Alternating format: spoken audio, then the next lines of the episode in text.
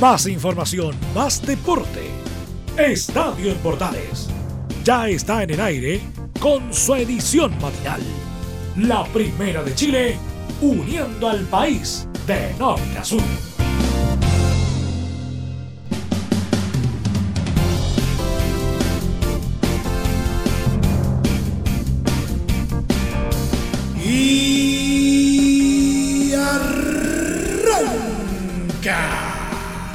Señoras y señores, muy buenos días, bienvenidos una vez más. Día lunes, inicio de semana, aunque muchos no lo hayan notado, pero bueno, lo que sí seguimos teniendo, como cada jornada en este horario, es todo el resumen de la actualidad deportiva condensado en media hora. Así que pongámonos cómodos y revisemos lo que nos ha dejado el fin de semana en esta nueva entrega de Estadio Portales. ¡Ay!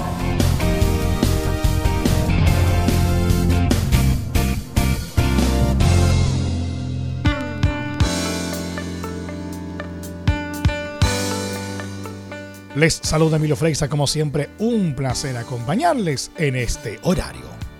El abogado del CIFOP, Alfonso Canales, se refirió a la complicada situación que atraviesa el delantero de Colo Colo, Nicolás Blandi, quien por ser extranjero con pocos meses trabajando en Chile, no podría acogerse a la ley de protección al empleo. En conversación con el Mercurio, el jurista dijo que el seguro no cubre a los extranjeros sin cotizaciones suficientes. Y ahí entras en otra contradicción, porque si uno dice que Blandi no entra en la ley y ve que Colo Colo tiene ingresos, el club no debiese tener cabida en esta normativa. Algo anda mal.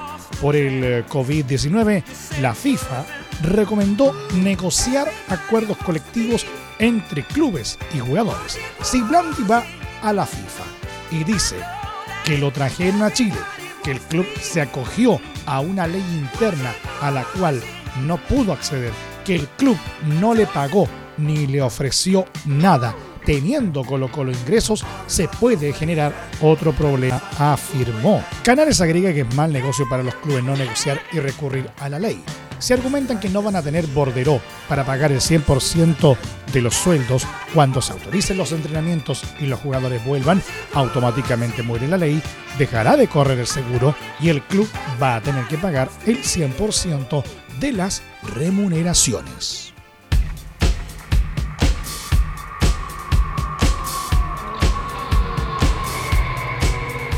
El presidente de Unión San Felipe, Raúl Delgado, se mostró molesto y criticó la gestión de la ANFP en el receso del fútbol chileno, afirmando que ha habido una demora en la entrega de los créditos que se prometió a los clubes para afrontar la crisis económica. A través de su cuenta de Twitter, el tribunal del cuadro albirrojo escribió varios comentarios respecto al manejo que ha tenido el ente rector del fútbol chileno y su presidente Sebastián Moreno. Hay clubes que están complicados económicamente la ANFP informó que tendría hace dos semanas una definición acerca de la gestión de un crédito. Nunca más se supo nada. Tanto cuesta dar a conocer alguna novedad, aunque sea negativa, publicó Delgado. Junto con eso, también disparó contra el canal del fútbol, mencionando que el CDF, según varios medios, reclama una compensación económica por haberse incumplido el contrato en 2019. La ANFP reclamó por la no televisación de un partido en directo por canal abierto y el no transmitir partidos completos de Primera B durante ese año. Por último, Delgado se refirió a un distanciamiento que para él existe entre el organismo y los clubes, señalando qué importante sería que en alguna ocasión el directorio de la ANFP estuviera integrado por dirigentes de clubes que sepan lo que es ponerse la mano en su bolsillo, para conocer lo que es la realidad entre instituciones.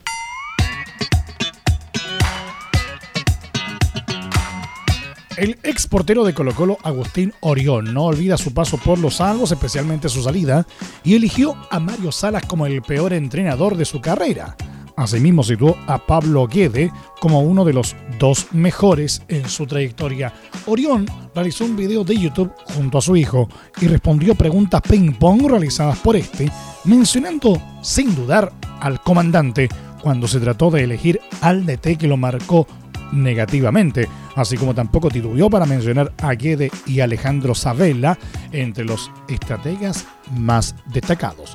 El experimentado golero también señaló que Lionel Messi es el mejor jugador con el que fue compañero y dijo que su gran sueño pendiente es no haber ganado un mundial, aunque valoró como su mayor logro el haber estado en la definición de Brasil 2014.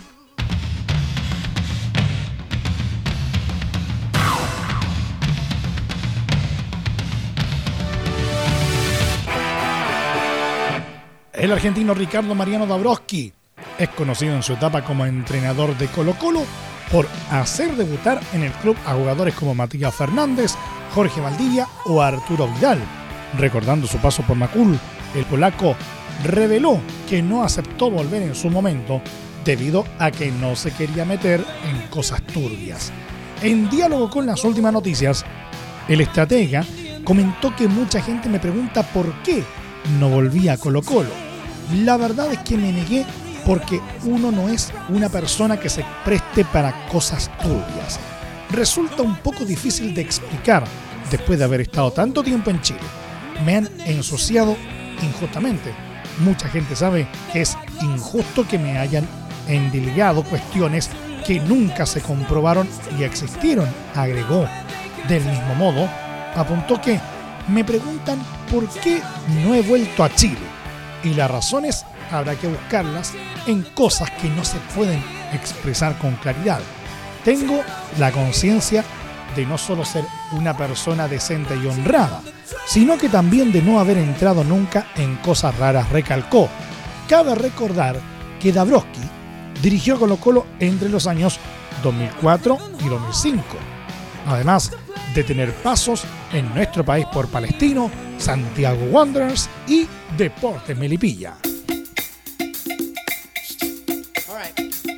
El destacado ex portero de Colo Colo, el paraguayo Justo Villar, recordó su mejor partido disputado con los Salvos, una victoria por 2 a 0 ante Universidad de Chile en el Estadio Monumental en 2015, cuando tuvo grandes tapadas e incluso contuvo un penal a Patricio Rubio, expresando de forma particular la suerte que tuvo en ese duelo.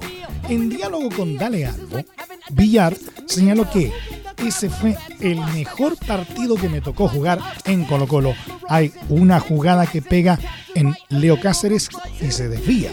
Hoy no entra, hoy tengo todo el culo que necesito para que no entre el gol, decía después de eso. El partido fue muy bueno para mí y para el club.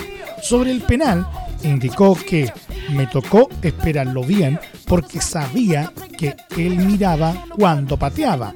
Había elegido el lado, pensaba que podía patearlo ahí. No me gustaba tanto exteriorizar en la cancha. A veces me pasó un poco. Cuando celebro tanto en una cancha, pareciera que estoy queriendo sobrar. Lo disfrutaba por dentro, pero no lo exteriorizaba tanto como aparece. Cuando se ve en el penal, que atajó un penal, quería salir gritando. Enfrente tenía un rival, pero tengo respeto a ellos y el partido aún no terminaba. Además, recordó otros clásicos, uno de ellos un año antes, donde tuvo una recordada contención a una chilena del uruguayo Rodrigo Mora. Era una jugada muy cercana, tenía el arco a disposición, donde saliera iba a salir fuerte el tiro. Atiné a estar cerca de mi arco para que cuando reaccionara tuviera más tiempo de sacarla. La pelota no salió muy lejos de mí, pero salió rápida y atiné a sacarla. Finalmente se fue más atrás, a 2013, otro duelo tradicional recordado por los hinchas que se definió en los últimos minutos gracias a Felipe Flores. Cuando tuve una pequeña molestia, me preguntaban si quería salir. No, en un clásico jamás. A veces, la emoción, el no pensar bien, hace que uno siga no estando al 100%. Esas cosas te las da un clásico. Por ahí es una irresponsabilidad. Si uno no está bien, puede dar el lugar a otro mejor, pero en ese momento no lo pensé. me tocó ser parte de ese festejo que se le cae la bandera a Flores Cerro. ¿Quieres tener lo mejor y sin pagar de más? Las mejores series de televisión, los mejores eventos deportivos, equipo transportable, películas y series 24/7. Transforma tu TV a Smart TV. Llama al 973-718989. Twitter arroba panchops. ¿Necesitas promocionar tu marca o producto? Anunciar en la primera de Chile es rápido, fácil, con cobertura nacional y no cuesta tanto. Contáctanos al correo comercial arroba radioportales.cl. Tenemos una propuesta a tu medida, porque en la Portales te queremos escuchar. Te invitamos a disfrutar de la multiplataforma de portales www.radioportales.cl, donde podrás escuchar el tradicional 1180m, la señal 2, además de ver la radio junto a Portales TV. Además, te invitamos a informarte en nuestras redes sociales, Twitter, Facebook e Instagram. Ya lo sabes, www.radioportales.cl, la multiplataforma de la Primera de Chile. Es muy importante, es urgente, es vital que entre todos detengamos el coronavirus. Y todos podemos ayudar a través de una sencilla acción. Quédate en casa por tu salud, la de los niños y la de los adultos mayores. Sigamos los protocolos que entrega la autoridad de salud y evitemos contagiarnos o contagiar a nuestros seres queridos o a otras personas. Quédate en casa porque es la mejor manera de ponerle fin a este virus. Nosotros te seguiremos informando y acompañando, pero te invitamos de todo corazón que por favor lo hagas. Es muy fácil. Quédate en casa. Quédate en casa. Quédate en casa. Quédate en casa. Quédate en casa. Quédate en casa. Recuerda, al coronavirus lo derrotamos entre todos. Seamos responsables. Es un mensaje de Radio Portales, la primera de Chile. Entre Marco Grande y Marco Chico, media vuelta y vuelta completa. Escuchas Estadio en Portales en la primera de Chile, uniendo al país de norte a sur.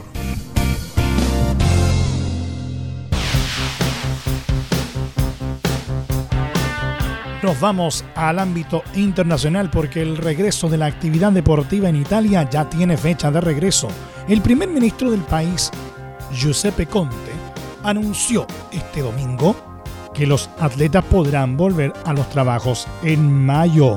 Desde el día 4, los atletas profesionales o no profesionales, pero reconocidos de interés nacional por el Comité Olímpico Italiano, podrán volver a entrenarse de forma individual.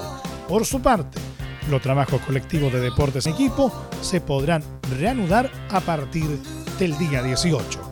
De esta forma, Alexis Sánchez y sus compañeros del Inter, así como Eric Pulgar, Gary Medel y Francisco Sierralta, podrán volver a reunirse a partir de esa fecha. Sin embargo, el regreso de los torneos locales aún se mantiene en duda.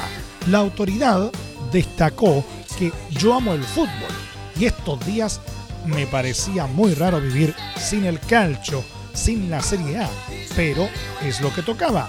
Ahora regresan los entrenamientos y más adelante veremos si se podrán reanudar los campeonatos. Claro está que toda esta actividad deberá realizarse manteniendo algunos protocolos como mantener la distancia entre las personas y la recomendación de llevar mascarilla. Debemos seguir respetando la distancia social o la curva subirá, avisó Conte.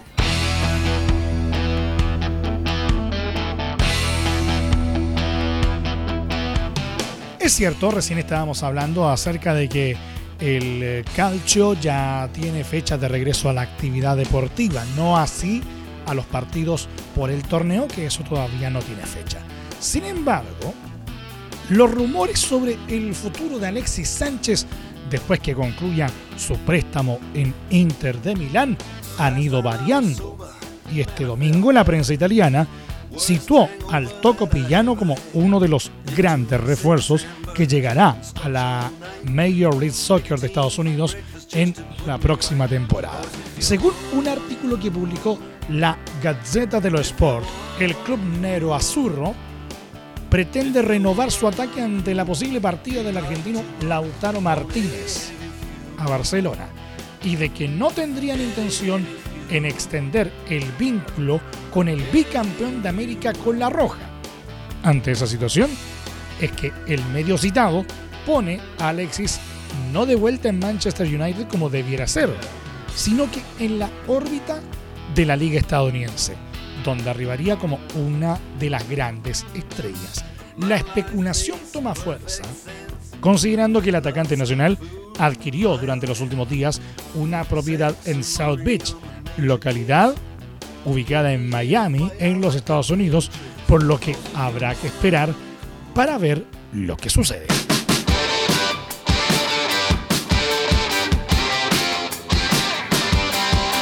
El director ejecutivo del Borussia Dortmund, Hans Joachim Watzke, vaticinó cuál sería el futuro de la Bundesliga si es que el fútbol no puede reanudarse en un tiempo cercano a causa del coronavirus COVID-19.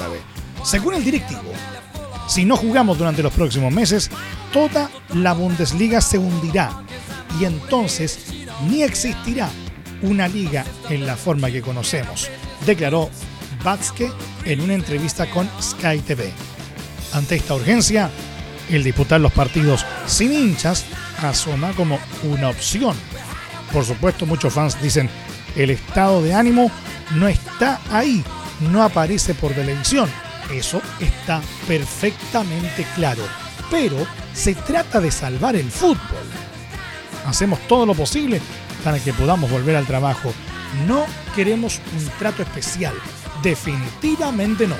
Pero tampoco queremos estar en desventaja. Indicó en cuanto a las medidas del gobierno. El fútbol puede haber jugado un papel muy relevante en la sociedad, pero solo eso no es el fondo de la cuestión. Tenemos que hacer todo lo posible para evitar que alguien diga que el fútbol tiene un trato de favor complemento. No queremos comenzar con una posición especial, pero de nuevo, tampoco se puede comparar el fútbol con los otros deportes más populares. Queremos ejercer nuestras profesiones, cerró Pazque. El exentrenador de La Roja y actual DT de Atlético Mineiro, Jorge Sambaoli, quiere volver a tener de pilo al delantero chileno Eduardo Vargas, esta vez en el cuadro brasileño. Así lo dio a conocer el diario La Cuarta este domingo, en donde además revelaron que el elenco galo ya había manifestado su interés por Turboman a comienzos de 2020. El ex director del equipo mineiro, Rui Costa, afirmó en conversación con el citado medio que a principio de año Atlético Mineiro pidió precio por Vargas, pero su pase era muy alto para el presupuesto. Tengo la certeza de aquello porque yo mismo inicié los sondeos. Si lo quiere Jorge Sampaoli a Vargas ahora, no me extrañaría, porque ya lo tuvo en Universidad de Chile y en la selección de Chile donde ganaron muchos títulos. Pero es solo una opinión personal. No hablo como dirigente, yo ya no estoy en Mineiro, apuntó. El dirigente agregó que, si me pregunta a mí, yo creo que le puede hacer bien jugar otra vez con San Paoli. Yo tuve a Vargas en gremio, lo llevé cedido después de ganarle la pulseada a varios clubes brasileños. Volver con el argentino le puede hacer bien a su juego.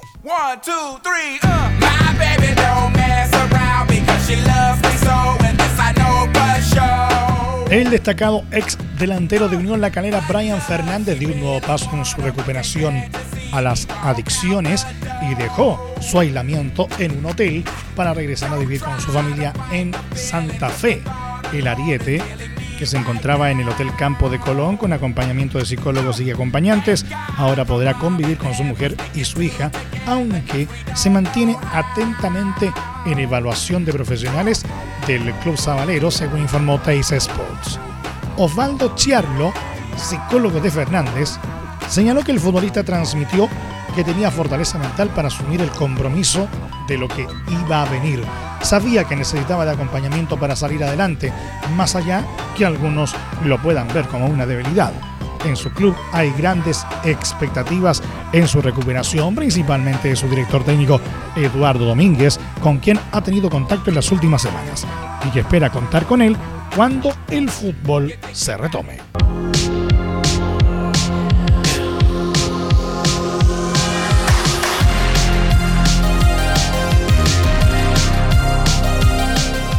Y mientras el calcio italiano ya está dando algunas eh, luces de retorno, en España no pueden decir lo mismo, porque el ministro de Salud de España, Salvador Ila, destacó este domingo que en estos momentos es imprudente decir si el fútbol profesional va a volver antes de julio y advirtió de que las cosas no van a ser como antes. Ila, en una rueda de prensa, supeditó el retorno de las actividades deportivas profesionales a la evolución de la situación que ha provocado el coronavirus. No puedo decirle ahora si el fútbol profesional va a poder reiniciar su actividad antes del verano boreal, eso es el mes de julio en Europa. Sería una imprudencia por mi. Vamos a ir viendo cómo evolucionan las cosas y vamos a ver también en el marco del plan que presentemos cómo pueden las distintas actividades deportivas profesionales ir retomando sus caminos hacia esa nueva normalidad, explicó Salvador Hilda. El secretario de Estado subrayó que las cosas serán diferentes a partir de ahora, por lo menos hasta que se encuentre una vacuna contra la COVID-19. Es una nueva normalidad. Las cosas no van a ser como antes. Tenemos que aprender hasta que no aparezca una nueva vacuna a convivir con ese virus que, insisto, es peligroso y al que no hay que perder el respeto. Y la indicó además que los test masivos a futbolistas deben seguir una estrategia común. Hay una orden del Ministerio de Sanidad que lógicamente sigue vigente para todos los colectivos, incluido el fútbol profesional.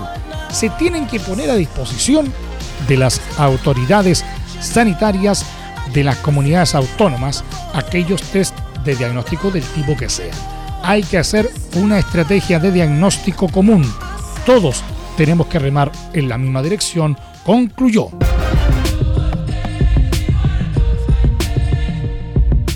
Nos vamos al polideportivo porque el español Rafael Nadal, número 2 del ranking mundial, declaró este domingo que es muy pesimista al pensar que el circuito internacional retome la actividad medio normal debido a la acumulación de viajes de los tenistas a los diferentes torneos que se celebran por todo el mundo. Estamos en un momento muy difícil para todos tras un mes y medio durísimo con muchas pérdidas irreparables, señaló en una charla virtual organizada por la Federación Española de Tenis. Del mismo modo, apuntó que durante mes y medio hemos convivido con noticias muy desagradables, pero la actitud del personal sanitario ha sido memorable y la realidad es que es una pena que no se haya podido disponer de los medios que necesitaban, destacó. Hemos pasado una época muy mala y hemos tenido que tomar medidas extremas porque desgraciadamente no tomamos las medidas preventivas adecuadas y ahora lo que sigue importando es salvar vidas, subrayó. Sobre la posibilidad de que el circuito se reanude pronto, Nadal dijo que es muy pesimista por lo que acarrea el movimiento de tenistas. Soy muy pesimista a la hora de que el circuito retome una actividad medio normal por el hecho de los viajes. Aunque se jugara a puerta cerrada, hay que pensar que hay mucha gente involucrada. A nivel internacional, lo veo un problema grave, concluyó.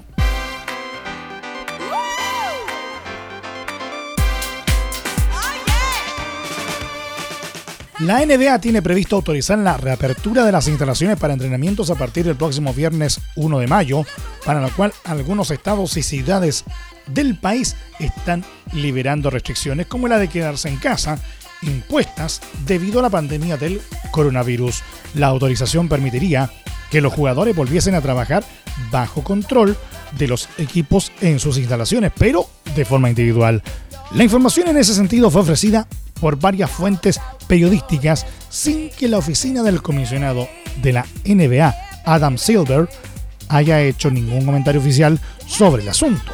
La posibilidad de comenzar los entrenamientos, aunque sean individuales, sin embargo, preocupa a algunos gerentes generales, dadas las opiniones médicas de expertos que mantienen la posición de que aún es pronto para retomar esas actividades. Una serie de fuentes indican que los jugadores podrán regresar a las instalaciones de sus equipos en estados como Georgia, donde Atlanta Hawks se disponen a realizar entrenamientos individuales voluntarios la próxima semana. Los equipos seguirán teniendo prohibidos los entrenamientos u otras actividades organizadas en grupo, según las mismas fuentes. Nos vamos, gracias por la sintonía y la atención dispensada. Hasta aquí nomás llegamos con la presente entrega de Estadio en Portales en su edición AM, como siempre, a través de las ondas en la primera de Chile. Les acompañó Emilio Freixas.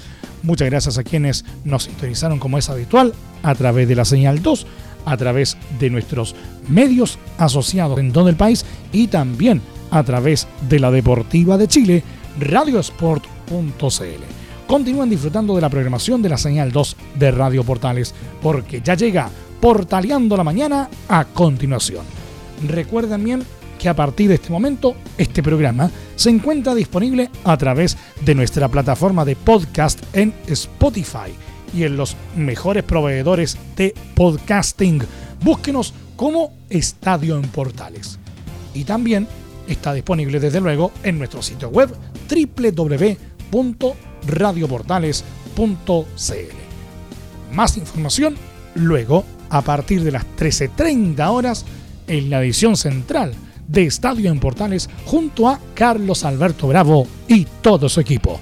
Que tengan todos un muy buen día y un excelente inicio de semana. Y por favor, aunque suene reiterativo, no olvide lo más importante. Por favor, quédense en casa. Más información, más deporte. Esto fue Estadio en Portales, con su edición matinal. La primera de Chile, uniendo al país de norte a sur.